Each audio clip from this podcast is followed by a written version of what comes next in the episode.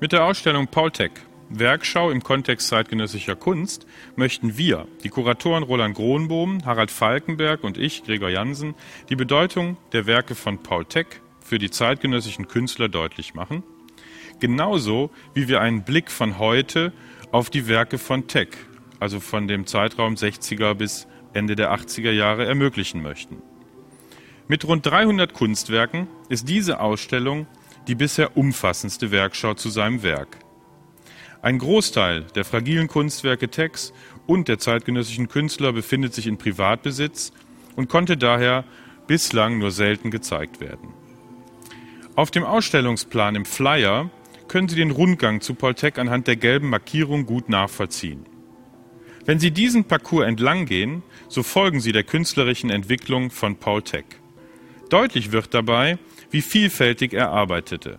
Wie Sie in der Ausstellung sehen werden, gehörten Zeichnung, Malerei, Skulptur, Installation und raumgreifende Environments und Sie hören die Musik, die bei einer Erstellung dieses Environments in Stockholm entstand. Edwin Klein spielt dort Klavier. Sie alle gehören zu seinen Ausdrucksmitteln. Seine Kunstwerke sind eine Kombination aus natürlichen, organischen, künstlichen wie auch technischen Materialien. Charakteristisch ist aber meistens eine sehr einfache, billige Materialwahl, wodurch er eine ganz eigene, erdige wie auch mystische Ästhetik schafft. Er pendelt mitunter widersprüchlich zwischen verschiedenen Welten und nicht selten spielen eine Portion Melancholie und Humor in seine Werke hinein. Mit seinen Referenzen auf Kunst, Literatur, Theater und immer wieder Religion gehört sein Werk zu den zentralen Quellen des Auf- und Ausbruchs der Kunst der 1960er Jahre. Die Biografie von Paul Tech können Sie am Eingangsbereich auf der linken Seite nachlesen. Bei unserem Rundgang beschränken wir uns auf die Daten und Erlebnisse, die im direkten Zusammenhang mit den Kunstwerken stehen. Im Anschluss an Textwerke besprechen wir exemplarisch ausgewählte zeitgenössische Positionen, an denen wir die Verbindung zu Paul Tech deutlich machen möchten. Von weitem leuchtete Ihnen ja bereits die großformatige Fotografie entgegen, die Paul Tech bei der Installation eines Kunstwerks im niederländischen Lunaslot 1969 zeigt. Wir haben diese Fotografie ganz zu Anfang gestellt, da er damals ganz bewusst nicht den Galerieraum wählte, sondern in die Natur ging und in Lunaslot eine große Installation aufbaute. Bitte gehen Sie nun an dem großen Leuchtfoto vorbei in den ersten Ausstellungsraum. Wir wünschen Ihnen beim folgenden Ausstellungsrundgang viel Vergnügen. Auf der rechten Seite sehen Sie von Paul Tech zwei Aquarelle aus dem Jahr 1958. Es sind die frühesten Kunstwerke, die wir von Tech in dieser Ausstellung zeigen. Interessant an den Arbeiten ist der graue, rechteckige Hintergrund, auf dem die organischen Formen gemalt sind. Der Hintergrund erinnert an das Format eines Monitors, eines Fernsehgerätes. Vielleicht schließt man aber auch nur auf dieses Motiv, weil Tech anschließend eine Serie von Ölgemälden mit dem Titel Television Analyzations Fernsehanalysen malte. Ein Gemälde dieser Serie finden Sie auf der rechten Seite ganz außen. Es zeigt einen Ausschnitt eines Frauenporträts mit vielfacher Wiederholung ihrer prunkvollen Halskette. Das Bild ist abgesehen von dem Rubinstein in Grautönen gemalt, den Farben des damaligen Fernsehbildes. Tech setzt sich zu dieser Zeit mit dem Fernseher und mit dem Filmbild auseinander. Es geht ihm um die Wirkung des Ausschnitts, um das Heranzoomen eines Details und damit die Gegenüberstellung mit einer extremen Nahsicht auf das Objekt. Über die Television Analyzations schreibt er seinem damaligen Lebensgefährten Peter Huger in einem Brief Ich bin ganz extrem daran interessiert, die neuen Bilder unserer Zeit, vor allem die Fernseh- und Kinobilder zu verwenden, zu malen. Isoliert und umgestellt bieten diese Bilder eine reiche und für mich aufregende Quelle dessen, was ich für eine neue Mythologie halte. Zusätzlich dazu können Spezialeffekte, wie sie durch Reflexlichter, Doppelbelichtung, Zeitlupe, Unter- und Überbelichtung entstehen, die Effekte, die Bilder, die das Objektiv mit besonderer Betonung des Zooms produziert, plötzliche extreme Großaufnahmen kreativ genutzt werden und haben eine seltsame Dynamik, die ich faszinierend finde. Dies lässt sich auch sehr schön bei dem Porträt von Peter Huger erkennen. Es hängt dem Frauenporträt diagonal gegenüber. Tech unterteilt die Leinwand in einzelne Felder und sichtet damit Ausschnitte des Gesichts, die er unterschiedlich nah heranzoomt. Huja porträtiert seinen Freund Tech ebenfalls. Das Foto sehen Sie gleich neben dem Gemälde. Peter Huger ist es auch, mit dem Tech im Sommer 1963 die Kapuzinerkatakomben bei Palermo besucht. Huger macht Aufnahmen von diesen Gräbern, die 1976 in dem Fotobuch Portraits in Life and Death erscheinen. Einige dieser Fotografien sehen Sie links an der Wand. Anne Wilson, eine Freundin und Kollegin von Paul Tech, beschreibt, was der Besuch der Katakomben für Tech bedeutete. Die Katakomben stellen mit ihren Implikationen von Martyrium und Transzendenz einen realen Teil der Kirche dar. Als katholische Kinder hatten Paul und ich beide die Allegorien des Martyriums gehört und die billigen Gipsbildnisse mit ihren Blut, ihren Ketten, Dornkronen und Schwertern gesehen. Tod und Zerstückelung waren akzeptierte Übergangsriten des Siegers der Ewigkeit, in der man inmitten von Engeln und Heiligen zur rechten Hand Christi sitzen würde. Das Martyrium war eine Vision, die den armen und gewöhnlichen Menschen dabei half, mit den Ungerechtigkeiten des Lebens umzugehen. Der starke Appell des Christentums an die Gefühle mit seiner Betonung des Leidens als Weg zur Errettung gehörte sehr stark zu Pauls Denkprozess. Das menschliche Leiden wird auch bei dem Gipsmodell der Rüstung eines römischen Kriegers deutlich. Die Rüstung scheint zu Fleisch geworden. Sie können das Rot, fleischfarbene Modell der Miniaturrüstung in der Nähe der Fotografien sehen. Tech überzieht das Gipsmodell an einer Seite mit Wachs und Farbe. Die Rückseite der Rüstung ist unversehrt, während aus der Vorderseite der eigentlich schützenden Rüstung sinnbildlich offenes Fleisch und Gedärme hervorquellen. Einerseits hat man den menschlichen, lebendigen Körper vor Augen, zugleich aber auch die Gefahr seiner Verletzung, des Leidens und letztendlich auch des Todes. Der Titel dieser Skulptur, La Corazza di Michelangelo, der Panzer Michelangelos, ist eine Hommage an den großen Künstler. Michelangelo formte die Rüstungen der Wachen bei den Medici-Gräbern so körpernah und zart, dass die Rüstungen jeden Bauchmuskel abzeichneten. Tech bricht dagegen die Rüstung brutal auf. Lässt er den Krieger in der Rüstung sterben? Giorgio Vasari schreibt über Michelangelo, er hatte keinen Gedanken, der nicht von der Idee des Todes berührt war. Dasselbe könnte man auch von Tex Arbeiten sagen. Tex Television Analyzation lassen zwar seine nächste Serie nicht voraussehen, aber sie handeln im Prinzip von derselben Idee. Von einer technologischen Kiste, die mit Menschenfleisch gefüllt ist. Wenn Sie sich im Raum umschauen, sehen Sie eine Reihe von Plexiglaskästen, in denen realistisch erscheinende Fleischstücke aus Wachs ausgestellt sind. Sie tragen den Titel Technological Reliquaries, technologische Reliquienschreine. Bis dahin gab es nur einen bildhauerischen Versuch bei Tech, La Corazza di Michelangelo. Nach dieser Arbeit stellt er die ersten Wachsabdrücke von seinen Körperteilen her. Er reist von Italien nach New York und beginnt mit der Produktion der Reliquienschreine. Einige Monate später, im Jahr 1964, stellte er sie in der Stable Gallery in New York aus. Weder Skizzen noch Gemälde waren ausgestellt. Die Galerie war ausschließlich bestückt mit den Technological Reliquaries. Es muss eine Atmosphäre wie in einem Science-Fiction-Film gewesen sein. Die gelbe Plexiglassäule erscheint wie ein Segment einer gläsernen Maschine. Fleisch als das logische Detail im Inneren ihrer Mechanik, der Konsumgegenstand im Moment der Verdauung und Verarbeitung zum Produkt, auf dem Weg durch einen Versorgungskanal aus dem Labor zur Abfüllstation. Wie es im Katalog zur Ausstellung treffend beschrieben ist. Die technologischen Reliquare bereiteten der New Yorker Szene einiges Unbehagen. Denn sie mischten sich in die Zeichensprache der Modernität, die der neuesten Kunst in der Stadt gehörte. Die Minimal Art bediente sich vorgefertigter Produkte der Industrie mit glatten Oberflächen und geometrischen Formen. Die Glaskästen der Technological Reliquaries erinnern formal an die Kunstwerke der Minimal Art, mit dem entscheidenden Unterschied, dass sie Tech als Schaukasten benutzt.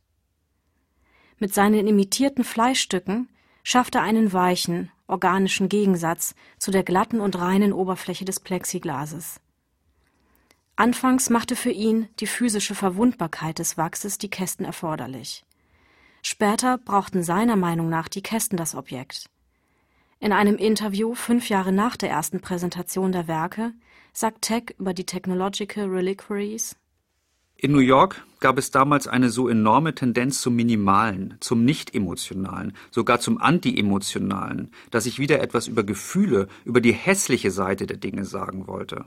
Ich wollte der Kunst die Merkmale rohen, menschlichen Fleisches zurückgeben. Die Menschen haben das für einen sadomasochistischen Trick gehalten. An so etwas habe ich nicht einmal gedacht. Aber wenn Sie es so sehen wollten, dann ist es für mich in Ordnung. Sadomasochismus ist zumindest nicht von Maschinen gemacht. Als ich merkte, dass die Leute mich dann nur noch als den Mann mit dem Fleisch kannten, habe ich damit aufgehört. Techs erstes Environment, The Tomb, ist ein begehbares Grabmal in Form einer Pyramide. Leider ist dieses Werk nicht erhalten. Zwei große Schwarz-Weiß-Fotografien geben Ihnen lediglich einen Eindruck von der Außen- und Innenansicht dieser Arbeit. Die Figur, die Sie in der Grabkammer liegen sehen, ist ein Wachsabguss von Techs eigenem Körper. Wenn auch seine Haare lang und ein wenig verwahrlost aussehen, so ist er doch mit seinem Anzug und der Kette recht ehrwürdig geschmückt. Er liegt dort wie ein Toter mit geschlossenen Augen und heraushängender Zunge. Ein besonders grausames Detail ist die rechte Wachshand, von der die Finger abgehackt sind. Sie können sie in der Vitrine betrachten. Was die Fotografien leider nicht vermitteln, ist die Farbigkeit. Sowohl die Pyramide, die Figur Tex als auch das ganze Interieur waren pinkfarben. Tech lässt seine Person mit diesem Environment sterben.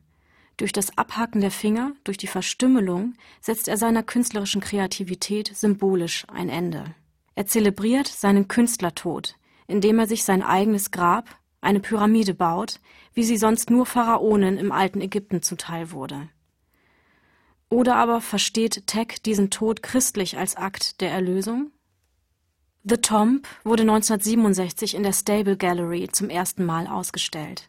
Die Besucher konnten nahe des Eingangs der Pyramide eine kurze Erklärung lesen, die übersetzt mit den Worten begann Herzlich willkommen.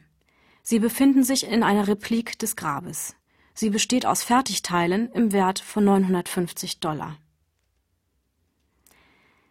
Tech schafft einerseits einen realistisch wirkenden Wachsabdruck seines eigenen Körpers und bricht diese Illusion im Vorfeld, indem er schreibt, dass es sich lediglich um eine Kopie handelt. Mit der Angabe, dass dieses Objekt aus Fertigteilen im Wert von 950 Dollar besteht, spielt Tech ironisch auf die Minimal Art wie auch auf den Kunstmarkt an. Im Whitney Museum of American Art bekommt The Tomb den Beinamen Death of a Hippie Tod eines Hippies. Tech ärgert sich über diesen Titel. Das Grab hatte nie etwas mit Hippies zu tun. Die Presse hat das angezettelt, schreibt er dem Kunstkritiker Robert Princess Witten. Wenn es auch nicht im Sinne Tex war, die tote Figur als toten Hippie zu lesen, so ist es doch nicht verwunderlich, dass sie so verstanden wurde. Immerhin war es das Jahr 1969, die Zeit der Flower Power Bewegung, Männer mit langen Haaren galten zu dieser Zeit als Hippies und das Environment war komplett in Pink gestaltet. Im Ausstellungsraum können Sie weitere Körperteile von Tech betrachten, die er mit den Farben Pink, Gelb und Lila bemalte und zum Teil in wunderliche Rüstungen steckte. Die Körperteile kamen zustande, weil ich versuchte herauszufinden, wie man einen Abguss von einem ganzen Körper macht. Ich hatte vorher nie Abgüsse oder so etwas gemacht. Ich arbeitete mit der Abdruckmasse, die Zahnärzte bei offenen Wunden benutzen und die extrem schnell anwendet. Ich hatte ein ganzes Atelier voll mit sehr unvollkommenen Gliedmaßen, die mit Wachs in verschiedenen Farben überzogen waren, um den Farbton auszuprobieren. Und so war es eine einfache, ganz natürliche Sache, sie weiter zu verwenden. Die Stühle, die Schuhe, der Vogel, All diese Objekte sollten 1968 Teil einer Ausstellung in der Galerie M. E. Thelen in Essen sein. Der Titel der Arbeit heißt A Procession in Honor of Aesthetic Progress Objects to Theoretically Wear, Carry, Pull or Wave. Eine Prozession zu Ehren des ästhetischen Fortschritts. Objekte, die man theoretisch anziehen, tragen, ziehen oder schwenken könnte. Tex Idee war, dass die Besucher die Stühle über Kopf tragen sollten, so dass ihr Kopf durch die Sitzfläche ragt und die Ausformungen auf den Schultern ruhen. Der aktive Besucher, der Teil des Kunstwerks werden sollte, war bei diesen Objekten mitgedacht. Diese Ausstellung ist deshalb so bekannt geworden, da sie im Vorfeld für Tecks Arbeitsweise eine entscheidende Rolle einnimmt. Auf dem Transport von Italien nach Westdeutschland waren all seine Objekte beschädigt oder zerstört worden. Teck reagiert auf diesen Unfall, indem er seine Arbeit von nun an als Work in Progress, Art is Process sieht. Er erklärt kurzerhand den Galerieraum zu seinem Atelier und nutzt ihn zur Restaurierung seiner Exponate. Zerfall und Zufall werden Teil des Wiederherstellungsprozesses. Er entzieht sich der Vernissage als Zeitpunkt, an dem seine Objekte vollständig restauriert sein müssen. Es sollte wohl irgendwann einen Endzustand geben, nicht aber am Eröffnungsabend. Die Ausstellung, die ich 1968 in Deutschland machte, veränderte sich zwangsläufig jeden Tag, weil die Stücke bereits zerbrochen angekommen waren. Das lehrte mich, wie wichtig der Prozess ist. Es gab keinen Punkt, an dem man logischerweise hätte sagen können, so, jetzt ist es fertig. Erstaunlicherweise präsentierte Tech seine Werke museal, auf einem weißen Sockel, jedes Objekt angeleuchtet. Gar nicht, wie es sein eigentlicher Vorsatz war. Die Objekte sollten ja ursprünglich vom Besucher anprobiert und ausprobiert werden. Die Passstücke hätten das Thema der Fleischschränke im Baukastenstil in der Praxis weitergeführt. Er hätte damit die technologische Kiste durch einen Stuhl ersetzt und das Stück Fleisch durch den Kopf des Besuchers. Kurze Zeit nach der Präsentation von The Tomb in New York reist Paul Tech mit seiner Artist Co-op durch Westeuropa. Die Artists Co-op war eine Künstlerkooperative, eine Vereinigung von Künstlern und Freunden, die gemeinschaftlich an Kunstprojekten arbeiteten. Zu dieser Gruppe gehörten unter anderem der Maler Franz Deckwitz und der Fotograf Edwin Klein. Tech wurde mit seiner Co-op von den Kunstmuseen in Amsterdam und Stockholm eingeladen, raumgreifende, begehbare Installationen, sogenannte Environments, zu verwirklichen das erste Environment gestalten sie 1969 im Stedelijk Museum in Amsterdam. Die Ausstellung wurde an Ostern eröffnet und war damit die erste, die Tech in zeitlicher Nähe zu religiösen Festen plante. Die hier rekonstruierte Installation Dwarf Parade Table, Zwerg Paradetisch mit dem großen Zwerg, dem Tisch, den Stühlen, den Champagnerflaschen und den Zeitungen waren Teil dieser Präsentation. Den Zwerg hatte Tech bei einem befreundeten Handwerker in Amsterdam gesehen. Er kaufte ihn, da er Parallelen in seiner Unverkäuflichkeit und Hoffnungslosigkeit zu seiner eigenen Existenz sah. Tech integrierte den Zwerg auf unterschiedliche Weise in mehreren seiner Arbeiten. Für die Verwirklichung des hier gezeigten Environments stellte das Stedelijk Museum Tech einige Gemälde von Vincent van Gogh zur Verfügung. Diese integrierte Tech direkt zwischen seinen Objekten, zu denen auch lebende Hühner gehörten und stellte sie gemeinsam aus. Die Presse war empört.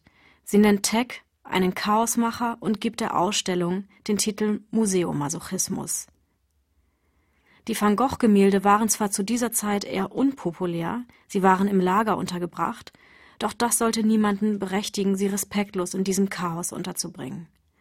Heck hingegen beabsichtigte, mit seiner Installation Van Gogh zu ehren, ihn wieder zum Leben zu erwecken, indem er die Gemälde aus dem Lager ans Licht holte und sie in einem zeitgenössischen Kontext präsentierte.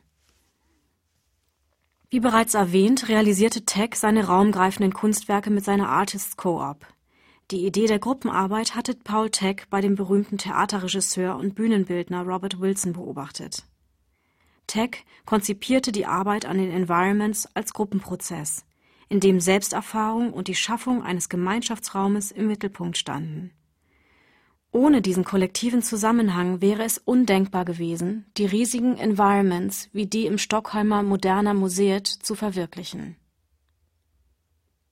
Das Foto hinter der Installation Dwarf Parade Table gibt Ihnen einen Eindruck von dieser Arbeit. Die Besucher gelangten durch einen Gang aus Zeitungspapierwänden in die große, oben offene Pyramide. Erst von dort eröffnet sich der Blick in den Ausstellungssaal, wo unter anderem auch Dwarf Parade Table ausgestellt war. Tech nennt die gesamte Arbeit Pyramid A Work in Progress. Pyramide ein Werk im Prozess. Der Artists Co-op gelang es, den Museumsraum völlig neu zu erfinden. Sand und Planken bildeten begehbare Wege. Theaterscheinwerfer und Kerzen lieferten eine gedämpfte Beleuchtung. Die Bilder wurden zusätzlich mit Geräuschen, Musik, Licht und Schatten kombiniert. Durch die theatralische Inszenierung sollte das Publikum eine besondere Form der Kontemplation erleben. Seine Environments nennt Tech Procession, Prozession, Festzug. Die Objekte und Artefakte, die er in seinen Arbeiten verwendete, wurden häufig von einer Prozession zur nächsten übernommen. Auch die Wachsfigur des toten Hippie taucht immer wieder auf. Dass diese Figur Tech begleitete, hängt aber auch damit zusammen, dass die Museen immer nach ihr verlangten. In Stockholm packt Tech den toten Hippie dann gar nicht mehr aus seiner Transportkiste aus, sondern bedeckt ihn stattdessen mit einer Decke und mit Zwiebeln. Den Fishman, den Sie rechts auf der großen Fotografie sehen, befestigte er unter einem Tisch und ließ ihn von der Decke hängen. Wie auch schon die Figur von The Tomb war auch diese Figur ein Wachsabguss seines eigenen Körpers. Mit The Tomb hatte sich Tex sterben lassen. Der Fishman war seine Auferstehung. Jean-Christophe Ammann, der im Team von Harald Seemann 1972 die Documenta 5 künstlerisch leitete, lädt Paul Teck und seine Artists Co-op für eine Ausstellung in die Kunsthalle nach Luzern ein. Der Titel des entstehenden Environments lautet Arc Pyramid Easter. Arche, Pyramide, Ostern. Die große Schwarz-Weiß-Fotografie an der Wand zeigt eine Ansicht von dieser Ausstellung. Zur Vorbereitung der Arbeit kündigt Tech Jean-Christophe Ammann Folgendes in einem Brief an. Ich werde eine ganz neue Ausstellung entwerfen und wir werden hoffentlich zur Eröffnung Ostern nicht fertig sein. Aber wir werden trotzdem eröffnen und während sie läuft weiterarbeiten, solange wir brauchen. Arbeitstheater. Ich nehme an, ihr habt ein Heimat- oder Nationalkundemuseum mit ausgestopften Exemplaren von Tieren, Vögeln etc. Außerdem brauchen wir die Mitarbeit eures botanischen Gartens oder der Gartenabteilung. Bitte tut immer euer Bestes, um die Sachen, die wir brauchen, zu leihen oder zu stehlen. Häufig ist das, was wir brauchen, sowieso schon öffentliches Eigentum in einer anderen Institution. Wir brauchen die Freiheit, im Museum zu arbeiten, wann immer wir wollen. Zum Beispiel auch nachts. Neun Personen gehörten diesmal zur Artists Co-op, darunter wieder Franz Deckwitz, Edwin Klein und Ann Wilson. Die Namen der Beteiligten können Sie links an der Wand auf einem der transparenten Papiere entdecken. Diese Zeichnungen und Texte wurden anstelle eines Ausstellungskataloges publiziert. Alle Künstler der Artists Co-op haben daran mitgewirkt. Da die Zeichnungen nicht einzeln signiert sind, ist nicht nachvollziehbar, welcher Künstler was gestaltete. Das war die Problematik der Artists Co-op. Einerseits konnten sie nur gemeinsam solch riesige Projekte stemmen. Andererseits ging der einzelne beteiligte Künstler in der Gruppe unter, natürlich bis auf Paul Tech. Es hieß eben Artists Co-op, die Gruppe des Künstlers und nicht die Künstlergruppe. Anne Wilson integrierte in das Environment die Installation Stack in the Boat, Hirsch im Boot, ohne aber als die Künstlerin genannt worden zu sein. Sie schreibt, die unglaubliche Begeisterung und Kreativität der Künstlergruppen, wie sie in den 1970er Jahren arbeiteten, muss gegen den Verlust der Sichtbarkeit aufgewogen werden, und das Gewicht dieses Verlustes liegt weitgehend auf den Schultern der Künstlerinnen, deren Hauptbeiträge jener Zeit heute oft mit dem Namen des Pate stehenden männlichen Künstlers etikettiert werden. Rechts neben der Zeichnung sehen Sie noch einige Objekte, die Teil des Luzerner Environments waren. Ein roter Schlitten, 13 Spiegel, eine Kiste mit Muscheln, Plastikkirschen und Vorhänge aus Filzdecken, auf denen extra nochmal Curtain, Vorhänge draufgestickt ist, damit man weiß, dass es sich auch um solche handeln sollte. Die Objekte sind nicht künstlerisch angeordnet, sondern dokumentieren den Bestandteil. Der Grund, weshalb nicht mehr Objekte aus dieser Ausstellung erhalten sind, wird in einem Brief von Jean-Christophe Ammann an Tech drei Jahre nach der Ausstellung deutlich. Ich habe ein dringendes Problem. Wir haben immer noch Arc Pyramid Easter im Magazin und wir können das nicht länger einlagern. Zunächst muss ich dich bitten, mir schriftlich zu bestätigen, dass wir die ganzen Holzsachen, die wir in Luzern organisiert haben, die Wände der Pyramide und auch das Boot wegwerfen können. Tech gibt seine Erlaubnis, diese Objekte wegzuwerfen. Außer für den Fishman, den Leichnam aus The Tomb und Dwarf Parade Table.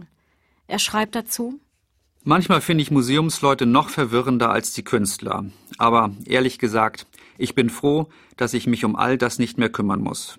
Ich möchte allerdings hinzufügen, wie traurig ich es finde, dass die Museen es für unmöglich halten, einen Weg zu finden, wie ich mit dieser Art Ausstellungen weitermachen kann. Hattet ihr keine gute Publikumsreaktion? Wir hatten überall eine fantastische Publikumsreaktion. Ich kann nicht begreifen, warum es für Menschen unmöglich ist, einen Weg zu finden, wie solche Ausstellungen weiterhin gemacht werden können. Ich halte es für wichtig, wichtig, sozial und auch kulturell. Es scheint mir völlig verrückt, solche Dinge wie Ark Pyramid Easter mit all der Arbeit, die da drin steckt, wegwerfen zu müssen, nur weil das Museumssystem keinen Weg findet, sie anzunehmen. Es muss einen Weg geben. Kannst du deinen Museumsfreunden und ganz besonders den Leuten, die die Museen tragen, nicht beibringen, wie wichtig die Ausstellungen sind? Für sie und für uns? Kannst du sie nicht dazu bringen, dass sie bereit sind, ein paar tausend Dollar für eine Ausstellung auszugeben, die nicht stehen bleibt, die nicht zu verkaufen ist, die nicht wiederverkauft werden kann? Das ist der Punkt bei den Ausstellungen wie Arc Pyramid Easter. Und jetzt muss das alles aufhören, weil keiner sich darum bemüht, einen Weg zu finden, das zu finanzieren. Wie schade. Und wir sind wieder da, wo wir angefangen haben, gucken uns Objet da an und machen uns Sorgen um Sockel und Rahmen. Auf Teppichen ausgebreitet sehen Sie auf dem Boden sechs Bronzeskulpturen. Paul Teck hatte Mitte der 1970er Jahre in Rom begonnen, an dieser Serie von Bronzen zu arbeiten. Die Serie nennt er The Personal Effects of the Pied Piper. Der Titel lässt sich nicht eindeutig übersetzen. Es könnte heißen die persönliche Ausbeute oder die persönlichen Auswirkungen des Rattenfängers. Teck bezieht sich mit dem Titel auf die historische Sage Der Rattenfänger von Hameln. Der Sage nach kam der Rattenfänger in die Stadt Hameln und versprach den Bürgern gegen Lohn, die Stadt von ihrer Mäuse- und Rattenplage zu befreien. Die Stadt nahm das Angebot an. Daraufhin pfiff der Rattenfänger auf seiner Flöte eine Melodie und die Ratten und Mäuse sammelten sich um ihn herum. Er ging in die Weser, Ratten und Mäuse folgten ihm und ertranken. Die Bürger weigerten sich allerdings, dem Rattenfänger seinen zustehenden Lohn zu zahlen, worauf er zornig und verbittert die Stadt verließ.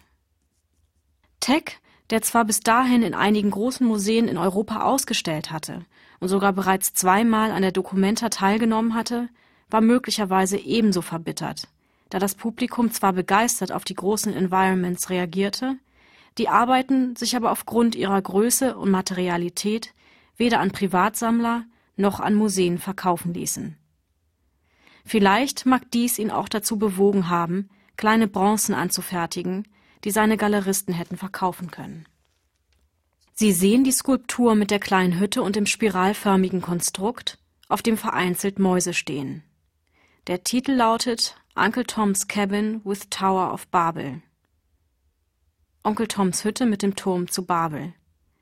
Teck verbindet damit die Geschichte von Onkel Toms Hütte, einem Roman aus dem 19. Jahrhundert, der die Sklaverei in den USA thematisiert, mit der biblischen Erzählung der Turmbau zu Babel aus dem Alten Testament. Diese beschreibt, wie die Menschen einen Turm bis zum Himmelreich bauen wollten, sie aber daran scheitern, dass Gott sie von da an verschiedene Sprachen sprechen lässt und sie sich nicht mehr verständigen können. Der Turmbau blieb unvollendet. Der spiralförmige Turm auf der kleinen Hütte erinnert neben dem Turmbau zu Babel an den Turmentwurf Monument der Dritten Internationale 010 von dem russischen Künstler Wladimir Tatlin. Der Turm sollte 400 Meter hoch sein und Konferenzräume und einen Radiosender beherbergen. Das Projekt ist aus Kostengründen nie gebaut worden. Der Turm, sowohl der Turmbau zu Babel als auch Tatlins Entwurf, verkörpern die technischen Fähigkeiten des Menschen, allerdings mit der düsteren Anspielung, dass die Technologie das sündige Babylon in neuer Form heraufbeschwören könnte. Teck arbeitet bei den Skulpturen ähnlich wie bei seinen Environments. Mit seinen collagenartigen Objekten und Titeln spielt er gleichzeitig auch verschiedene Themen an. Eine eindeutige Aussage wird dadurch unmöglich. Teck über seine Arbeitsweise ich arbeite gerne auf eine Art, dass die Leute etwas falsch sehen. Ich mag Wortspiele. Ich mag es, wenn sie etwas falsch hören. Ich glaube, Arthur Koestler hat etwas darüber gesagt, dass Fehler der Weg zur Kreativität sind. Ich merke das bei mir selbst. Ich mache einen Fehler, ich sehe oder höre etwas falsch, und es ist sehr viel kreativer, als wenn ich es richtig verstanden hätte. Wenn es mir möglicherweise gelingt, für Leute einen Fall zu provozieren, in dem das spontan passieren kann, dann möchte ich, dass es passiert. Paul Teck hat neben seinen Environments und Skulpturen parallel auch immer gezeichnet und gemalt. Als er im Herbst 1972 nach New York zurückkehrt, beginnt er in seinem Loft in der Prince Street große Bilder von Innenräumen und Stadtansichten zu malen. Ich versuche hier jetzt ein paar Bilder zu malen, ein paar richtige Bilder, Öl auf Leinwand. Aber es ist unheimlich schwer wieder anzufangen. Das schwerste, was ich jemals gemacht habe. Ich versuche, ein paar Bilder von New York zu malen, vor allem von den beiden neuen Gebäuden des World Trade Centers, die so gewaltig, gewaltig sind. Ich nenne sie Sodom und Gomorra, was ziemlich genau trifft.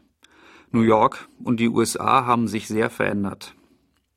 Die kleinformatigen Gemälde, die weitere Stadtansichten von New York zeigen, sind Ansichten von Paul Tecks Dachgarten auf die Stadt. Paul Teck ging es in dieser Zeit finanziell nicht gut. Er schreibt in einem Brief 1978 die Dinge stehen im Moment schlecht für mich. Ich lebe von geliehenem Geld und nur gelegentlich gelingt es mir etwas zu verkaufen. Weißt du, ich war zu lange weg aus diesem Land und jetzt haben sie fast überall neue Leute und selbst für die ist es schwer. Amerika ist mehr vom Konkurrenzdenken geprägt. Es verändert sich ständig und es war nicht sehr klug, dass ich so lange von zu Hause weg war. Die Zeit kam und ging und für mich ist es jetzt ein bisschen so, als ob ich wieder ganz von vorne anfange. Nur habe ich diesmal nicht die Energie und das kreative Interesse wie früher. Ich habe jetzt ein paar Monate aufgehört zu malen, ich habe wohl das Interesse daran verloren, und so habe ich jetzt hier einen Job in einer Art Supermarkt angenommen. Gegenüber den New Yorker Stadtbildern sehen Sie Bilder in Grüntönen gemalt. Es handelt sich dabei um Gemälde, die er auf Ponza, einer kleinen Insel vor Neapel, anfertigte. Ich vermisse immer noch die gute Malerei auf Ponza, die ewige Malerei während ich hier in der Zivilisation nur schlechte Malerei machen möchte, sie schockieren, sie verletzen möchte, ich will sie hier nicht trösten, etc., etc. Aber es verletzt immer auch meinen Geist, schlecht zu malen, und deshalb vermisse ich Ponza und die Ewigkeit. Links um die Ecke gelangen sie nochmal in einen Raum, wo sie wieder einen ganz anderen Malstil von Tech entdecken können. Teilweise großformatige Bilder in Pink, Grün, Gelb, Lila. Tech schreibt 1983 an seinen Künstlerkollegen Charles Schatz um mich also zu beschäftigen mit dem Extra an Energie, das ich einfach für die Stadtbilder nicht mehr aufbringen kann, male ich andere Seelenbilder, die mir erlauben, frei und fröhlich zu sein, nicht immer nur das zu kopieren, was meine Augen sehen. Wie du vielleicht weißt, hat in New York die Seuche ziemlich um sich gegriffen. AIDS. Die schwule Szene hat sich hier erheblich verändert gegenüber der, an die du dich vielleicht erinnerst. Viele sind daran gestorben und im Sexualverhalten hat es enorme Veränderungen gegeben. Auch eine sehr viel stärker gewordene gesellschaftliche Ablehnung wegen der Angst, es könnte auf die Heterobevölkerung übergreifen. Es ist besser als die Pest. Wir gehen. Es ist besser als allein aus den eigenen kleinen blöden Gründen zu sterben. Auf diese Art gehen wir mit einem richtigen Knall. Den Knall, Bang, finden Sie in einigen Gemälden wieder, die er in diesen grellen Farben malte. Paul Teck stirbt in seiner Geburtsstadt New York im Alter von 54 Jahren an AIDS. Im weiteren Ausstellungsrundgang stellen wir eine Auswahl von Werken zeitgenössischer Künstler vor. Es handelt sich dabei um Künstler, deren Arbeitsweise, die Ästhetik wie Thematik ihrer Kunstwerke Bezüge zu Paul Teck zulassen. Paul Teck war ein Künstler, der in seiner eigenen Zeit ziemlich gut aufgenommen, aus irgendeinem Grunde aber nicht als geeigneter Repräsentant jener Zeit betrachtet worden ist. Jetzt wird er von jener Geschichtsschreibung plötzlich wieder aufgenommen. Warum? Der offensichtliche Grund ist der, dass so viele der neueren Kunstwerke wie die von Paul Teck aussehen. Schon 1992 schrieb Mike Kelly über Paul Teck, dass er von der Kunstgeschichte immer zu wenig beachtet wurde. Teck war seither eher ein Künstler für Künstler, ein Bekannter in einem kleinen Zirkel Eingeweihter. Zu diesen Eingeweihten gehörte auch Mike Kelly. Kellys Installation Kandor Con 2000, die hier gezeigt wird, setzt sich mit dem Comic Superman auseinander. Kandor ist die Hauptstadt von Supermans Heimatplaneten Krypton. In den Superman-Erzählungen ist Kandor der einzige erhaltene Rest des Planeten. Er wurde von einem Bösewicht auf Spielzeuggröße geschrumpft. Und diese Miniaturstadt befindet sich nun, geschützt von einer Glasglocke, in Supermans Besitz. Sie erinnert ihn daran, dass er seine wahre Identität in seiner neuen Heimat verstecken muss. Er muss seine Superkräfte verheimlichen, wie die Stadt unter der Glasglocke, und sich wie ein gewöhnlicher Mensch verhalten. Ihm bleibt nur die Erinnerung, die unter der Glasglocke unerreichbar und unberührbar ist. Im Comic wird die Stadt Kandor immer anders dargestellt. Die verschiedenen Ansichten, die an den Wänden des Raumes präsentiert werden, belegen diese Uneinheitlichkeit. Die Stadt kann daher nie vollständig rekonstruiert werden. Mit jedem neuen Bild, das wir anschauen, entstehen Unsicherheiten, wie sie eigentlich ausgesehen hat. Auch die räumliche Anordnung der Gebäude bleibt im Unklaren. Diese Unmöglichkeit, die Stadt tatsächlich zu bauen, wird in der Installation vom Künstler thematisiert. Trotzdem unternimmt Kelly mit Kandor Con 2000 den Versuch, die Stadt im Museumsraum zu rekonstruieren. Jeden Sonntag sind in der Ausstellung an den drei Tischen Modellbauer zu sehen, die verschiedene Gebäude Kandors nachbauen. Diese Gebäude werden mit einer Architektursoftware aus den einzelnen Comicbildern in die Dreidimensionalität überführt. So wächst die kleine Stadt auf der Plattform in der Mitte des Raumes bis zum Ende der Ausstellung immer weiter. Sie wird, den Comiczeichnungen an den Wänden entsprechend, eine weitere Möglichkeit sein, wie Kandor aussehen könnte. Die einzelnen Häuser bleiben ein Modell. Nicht nur, weil sie in verkleinertem Maßstab gebaut sind, sondern auch, weil sie in einem von der Realität abgeschlossenen Raum präsentiert werden. In einem Museum. Im Prinzip ist auch das Museum wie eine abgeschlossene Glasglocke. Der museale Raum ist eine riesige Vitrine geworden. Das Museum bildet eine eigene Welt in der Welt. Tech machte mit den Technological Reliquaries nicht nur Körperlichkeit zum Thema, sondern auch besonders die Präsentation von Kunstwerken unter Vitrinen. Bei Kelly weitet sich diese Auseinandersetzung auf den Museumsraum aus, der selbst zur Vitrine wird. Die Unmöglichkeit, Kandor zu bauen, wird auch durch weitere Hinweise deutlich. Die Statistiken auf einem der Banner errechnen die Kosten, die entstehen würden, wenn man alle Versionen Kandors nachbauen wollte. Diese Zahlen zeigen, dass das Projekt schon aufgrund der Kosten unabgeschlossen bleiben muss. Die Installation wurde erstmalig 2000 in Bonn gezeigt. Hier war ein Vorschlag, die Fans der Superman-Comics einzuladen. Es sollte wie ein Comic-Con, eine Comicmesse sein. Daher der Titel CandorCon 2000. Die Grafik auf dem Banner zeigt ebenfalls, dass die CandoCon aufgrund finanzieller Engpässe nie stattfinden kann, sondern Wunschdenken bleibt. Die Arbeit von Franz Ackermann ist eine Kombination aus Wandzeichnung, Wandmalerei und gehängten kleinformatigen Bildern. Ackermann nutzt damit die Ausstellungswand in doppelter Funktion. Indem er direkt auf die Wand zeichnet und malt, verwendet er die Wand als Leinwand. Zugleich hängt er kleinformatige, gerahmte Bilder auf, wodurch die Wand die klassische Funktion der Präsentation einnimmt. Ackermann nennt die kleinformatigen Bilder Mental Maps. Sie entstehen während seiner Reisen. Die fremden Orte, die er bereist, dienen als Auslöser für seine Bilder, wobei es ihm nicht um das Abbilden des Gesehenen geht. Vielmehr helfen ihm die Mental Maps bei der subjektiven Verortung in einer fremden Welt und können als eine Art Logbuch tatsächlich erlebter Raum- und Zeiterfahrungen verstanden werden. Als Ganzes wirkt die Arbeit wie ein Universum, welches von einem Liniennetz aus Bleistiftzeichnungen gestützt wird.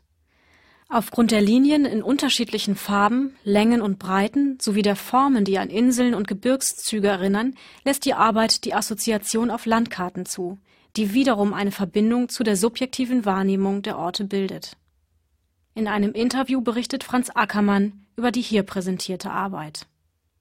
Das Einzige und das Tragendste für mich, was sofort zur Zusage geführt hat, weil es mir logisch erscheint, ist natürlich äh, das Moment der Existenz.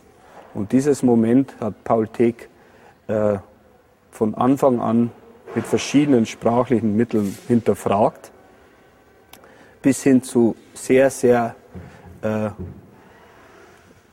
radikalen Lebensentwürfen, die fast deckungsgleich wurden mit der künstlerischen Gestaltung. Kunst und Leben waren ganz andere These damals.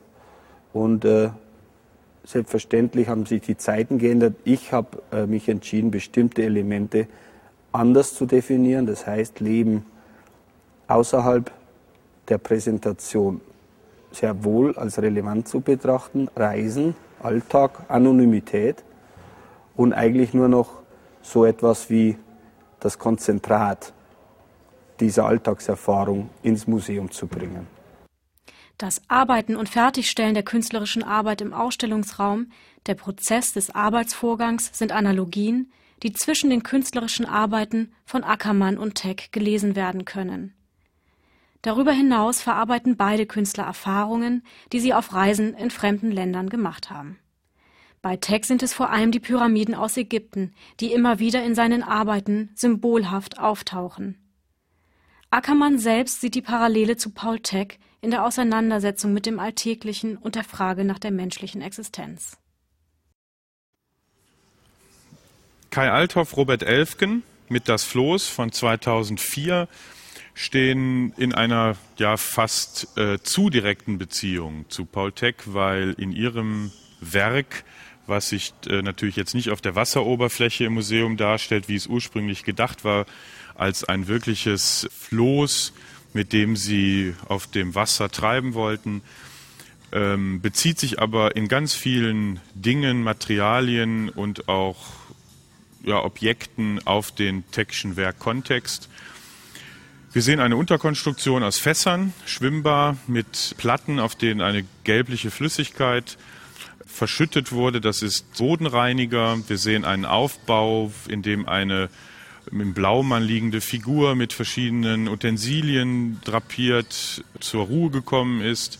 Dann ein Aufbau, Schränken, Vitrinen mit Gegenständen, Machenschaften, die wirklich auf eine direkte Nutzung dieses Flosses hinweisen letztlich eine Feuerstelle, auf der ein abgenagter Knochen liegt und vorneweg als Segel ein Priestertalar. Diese Bezüge lassen sich eben direkt auf das Grab, die Arbeit The Tom von Paul Teck aus dem Jahre 67 beziehen oder auf die Meat Pieces oder auf die Weihnachts-Osterliturgie, die Paul Teck in diesem christlichen Zeitrahmen immer wieder zwischen Tod und Auferstehung verortet sieht. Und letztlich ist die Figur dort im Unterstand des Floßes auch vielleicht eine Grabbeigabe oder ein Toter, der dort stellvertretend für die Künstler liegt. Eine wunderschöne Situation, die ein Moment der Reise, der Verzeitlichung unterschiedlicher Gegebenheiten einbezieht, der sich auch über alle Materialfragen hinwegsetzt, nämlich ganz ja, fast schnöde äh, mit alltäglichen Dingen zu tun hat, die natürlich einer einer Sinnfrage auch genauso anheimgestellt sind wie, wie das ja, tägliche Leben. Wo sind wir unterwegs? In welchem Fluss bewegen wir uns? Welche Inhalte können uns mitgegeben werden? Auf dieser Reise ist die Religion eine bestimmende Größe noch, vermittelt sie Werte, die uns heute einen Sinn vermitteln. Insofern sind wir eingeladen, eigentlich mit dem Floß auf eine Reise zu gehen und letztlich sind wir doch äh, Fremde, die dieses Floß äh, nur betrachten können die Sinnsuche, denke ich, wie sie von ähm, Elfgen und Althoff hier formuliert wird, eine wunderschöne Neuinterpretation des ja, Teckschen Werkkontextes. Die nächste Arbeit, die Sie hier durch den gewaltigen Unterleib einer Frau betreten, ist von dem amerikanischen Künstler John Kessler und heißt The Palace at 4 a.m. Die Installation besteht aus einer Vielzahl von ausgeschnittenen Bildern der Massenmedien, welche die Anschläge des 11. September 2001 und deren Folgen thematisieren. Kessler gestaltet collageartig Installationen und Monitorskulpturen mit Fotografien des World Trade Centers, von George Bush und den Kriegsschauplätzen Afghanistan und Irak auf über 200 Monitoren verknüpft Kessler die Fotografien, die sich an ihren Drähten und Monitoren in ständiger Bewegung befinden, mit dem per Kamera aufgenommenen Besucher. Aufgrund der überwältigenden Technik fällt es trotz Sichtbarmachung der Mechanik schwer, die Verknüpfungen und Mechanismen der Aufnahme nachzuvollziehen. Die Geräuschkulisse verrät dabei den fortlaufenden Prozess der Aufnahme und Wiedergabe der Bilder, die einem ständigen Perspektivwechsel unterliegen. Wir befinden uns inmitten Kesslers konstruiertem medialen Labyrinth aus Bildern und Technik. Unweigerlich sind wir Teil seines Systems, wie wir unweigerlich und meist unwissend im öffentlichen Raum aufgenommen und registriert werden. Kessler schafft mit dieser Arbeit ein Wechselspiel zwischen Beobachter und Beobachtetem. Hören Sie, was John Kessler zu seiner Arbeit sagt und wie er die Verbindung zu Paul Tech sieht. In, in a funny way, this, this show becomes a kind of an essay of um, everything that's been uh, going on really since um, 9-11. There's a, really a lot of connections that get made. Um, other, you know, Hurricane Katrina is in the show. There's references to shock and awe, the first bombing of Baghdad, Bush watching television. Um, every image from the show comes from uh, a mediated source, mostly from coffee table books that were uh, from a conservative press. Uh, so I've, I rip those pages out, I glue those pages to aluminum, I cut holes in them. The camera picks up the picture, but it also picks up what's through the picture. And that's really sort of all around you is uh, the use and the subversion of those images, those war images. It's meant to give uh, a kind of an overwhelming experience for the viewer where they are um, implicated in the show. They are they complete the show as they walk through. They are captured on surveillance cameras, and other people can be watching them, and they complete the show at the same time they disrupt the show, and they, they there's a connection and a disconnection that they make. I'm happy to be in a show with Paul Tech. He's a he's an amazing artist who probably not enough people really know about, but in a, in a way, the, the, the power of Paul Tech has really come after his death. Um, you know, the, the sort of the rambling installations with lots of found objects, with lots of, you know, sort of like pseudo-religious overtones, all of the, um, the sort of the violence, but, but incredible um, order through the chaos that happens, you know, in a Paul Tech installation. That's really what my piece is, in a sense. I'm trying to, I'm trying to do very similar things. Gregor Schneider ist mit zwei Arbeiten in dieser Ausstellung vertreten und eine, die einen direkten Bezug zu dem Grab von Paul Tech The Tomb 1967 aufbaut, ähm, ist Security and Isolation Cell, ähm, die man betreten darf und die auf einen tagespolitischen, also ich betrete gerade diese Zelle, der man sich auszusetzen hat, die man auch alleine ja eine Zeit lang auf sich wirken lassen kann. Sie hören es schon am Klang, es ist eine doch nicht gemütliche Situation mit einer Wasch- und Toiletteneinrichtung und mit einem ja, Sitz- und äh, Liegebett versehen. Also es geht um eine Gefängniszelle, die Gregor Schneider aus Guantanamo übernommen hat, dem Gefangenenlager der Amerikaner auf nicht amerikanischem Boden, um doch diese ja, Möglichkeiten einer ähm, Gefangennahme überhaupt zu ermöglichen. Also eine richtig perverse Situation aus dem tagespolitischen Kontext.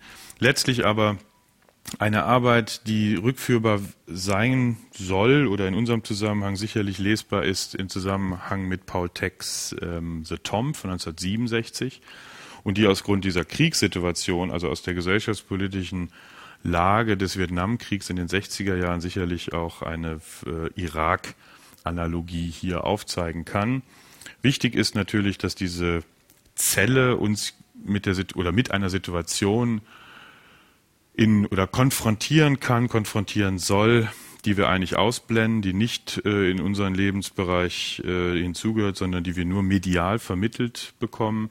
Und wenn wir uns in diese Zelle begeben, äh, wo sie auch äh, die Türe schließen können und das äh, eigentlich alleine für eine gewisse Zeit aushalten sollen, eine ganz andere Beziehung zu dieser Frage nach Rechtmäßigkeit derartiger Verfahren, aber natürlich auch auf die Grabessituation bereits zu interpretieren, also auf den eigenen Tod hin und vielleicht auch ähm, Raumerfahrung bietet.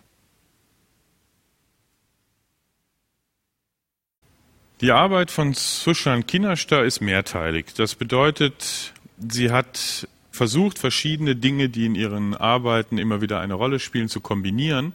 Äh, die erste Arbeit, die auffällt, ist ein Handlauf mit dem Titel Umweg für einen Jogger, Intervallübung 1. Und sie hat diese Arbeit erstmalig 1997 realisiert und jetzt für uns im Rahmen der Paul Tech Ausstellung erneuert.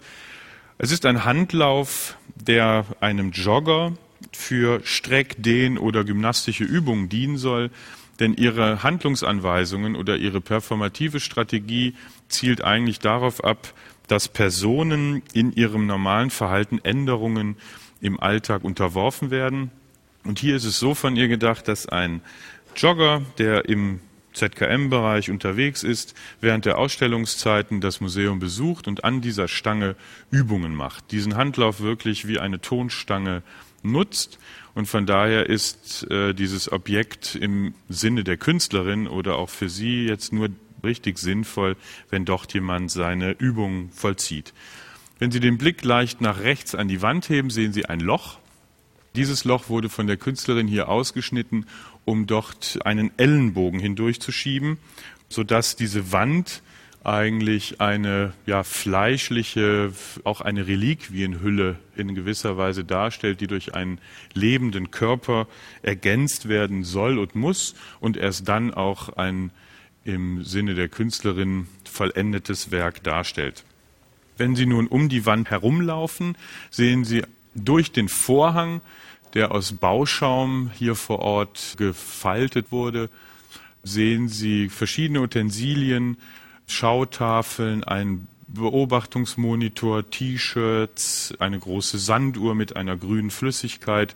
Dinge, die eigentlich nicht in unserem Aufmerksamkeitshorizont liegen. Auch ganz billige Materialien, Beobachtungen, Beschreibungen, mit denen wir abgelenkt werden eigentlich von normalen Abläufen, denen wir sonst unterliegen. Insofern ist Suchan Kinashta im Kontext der Paul-Tech-Ausstellung sicherlich eine, die versucht, neue Wege aufzuzeigen, die uns sehr sensibel macht für die alltäglichen, aber doch in unserem Sinne nicht alltäglichen Dinge und ganz sicherlich nicht für die Dinge, die wir normalerweise als historisch wertvoll und damit auch als museale Objekte handeln. Im Lichthof 2 stehen wir vor der großen Bühnensituation von Bob und Roberta Smith. Die Bühnensituation, die den Lichthof dominiert, geht zurück auf eine auf ein Setdesign einer utopischen Oper äh, der russischen Utopisten, Konstruktivisten der 20er Jahre. Dort wurde versucht, mit der Kunst die große Utopie als ein gesellschaftlicher, politischer Entwurf äh, den Bürgern oder dem, dem Volk nahezubringen. Diesen Entwurf hat Bob und Roberta Smith hier aufgenommen. Wir sehen eine große Anlage verschiedener Schilder, Anweisungen oder Beschreibungen. Wir sehen eben die Haupttitel auch The Apathy Workshop, also der Apathie Workshop sowie die Pissbar leuchtend angebracht. Zur Materialfrage. Ähm, die Bühne ist natürlich hier eine Rekonstruktion aus Industriematerialien oder Bühnenelementen oder Baumaterialien, wie sie wirklich Standardware sind. Die Planken oder auch die Windmühle sowie die anderen Accessoires sind künstlerischer äh, Machart, also auch ein Materialmix, ein Konglomerat unterschiedlichster Bezüge, ganz einfacher Materialien, billiger Materialien, genauso wie Paul Tech immer versucht hat, eigentlich aus dem Flüchtigen, dem Ephemeren und dem nicht gerade musealen Arbeitsmaterial Dinge herzustellen, die einen tieferen Sinn oder einen stärkeren Bezug erlauben zu dem sonst üblichen Wertematerial, wie wir es in Museen gewohnt sind. Die Bühnensituation ist natürlich einerseits auf die russische Oper zurückführbar, aber auch wenn man an Paul Tech denkt, der mit dem Tattlinschen Turm gearbeitet hat, der also ein Holzmodell dieses Tattlin-Turmes, dieses Modells, der wirklich die revolutionäre Idee in perfekter Weise verkörpert hat und auch bis heute die Künstler fasziniert, dann ist das eine wunderschöne Beziehung, die ja einen Modellcharakter, aber letztlich als wirklich realisierte Bühne hier nochmal vor Augen und eben begehbar in den Ausstellungsraum führt. Und natürlich auch ein Hinweis auf die Bühnenentwürfe liefert, die Paul Teck äh, für Bühnenstücke von Robert Wilson geliefert hat.